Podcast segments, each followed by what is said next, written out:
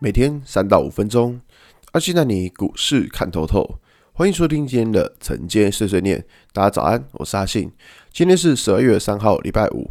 先来为大家整理一下昨天的美国股市。道琼指数上涨六百一十七点，涨幅一点八二个百分点。纳斯达克上涨一百二十七点，涨幅零点八三个百分点。S M B Y 指数上涨六点八九点，涨幅一点五三个百分点。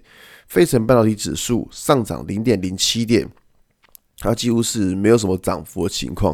可以看到，昨天美股四大指数涨最多的是道琼啊。那至于为什么道琼会涨这么多呢？其实是因为它跌的比较深啊。所以说，其实。跌的深，然后反弹的多，这个好像也不是什么太呃太意外的事情。那只是说以昨天美股的状况，我觉得比较像是一个就是呃。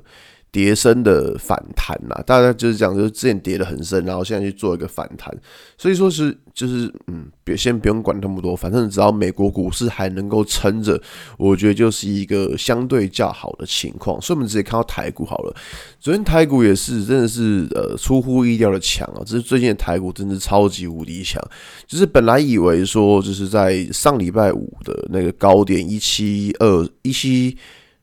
等下再看多少一七六四一这个位置会是一个压力点，但结果是直接碾压过去。昨天靠台积电还有航运股直接把它碾压过去，所以说其实以这种状况来说，当然我们的想法就是说，呃。指数一定是偏向强势的，但是个股其实就差很多。因为可以看到，在昨天拉了台台积电，拉了航运股，就没想到其他的小股票都是死乱七八糟。对，其他小股票都是倒的倒，死的死，惨的惨这样子。可以看到，因为昨天贵买指数可以看到，贵买指数它昨天是一个呃开高走低，然后留一个比较长的上影线的情况，而且昨天还是一个价跌量增。所以以昨天的状况来说的话，就是。小股票会这么惨，大概也是不是这么意外的情况。不过我这样讲，就是说，每次当台积电太强，或是每一次当一些特定股票太强，就是全资股太强的时候，那种小股票很容易就死掉。这个我相信已经已经讲了很多遍了，就是说资金会有所谓的排挤效应。当你看到台积电啊，或什么红海啊，或什么什么一些金融股之类太强的话，其他的小股票可能就不太会动了。所以说，其实。对于昨天的情况也不是太意外，那反正我觉得一个想法就是说，如果指数还能够撑得住，那当然对于整个盘面的状况就是一个相对较好的情况。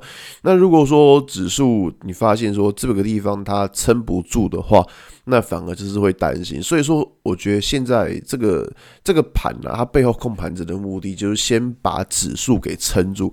它把指数给撑住之后，市场有了人气，那当然权值股不可能一路上涨，涨到后来会休息，休息之后资金就比较有可能会从这些大大型的股票去回到小型的股票身上。我觉得这个是在接下来可以去关注的地方，好吧？那今天节目就到这边。如果你喜欢今天内容，记得按下追踪关注我。如想知道更多更详尽的分析，在我的专案《给通勤族的标股报告书》里面有更多股市洞察分享给大家哦。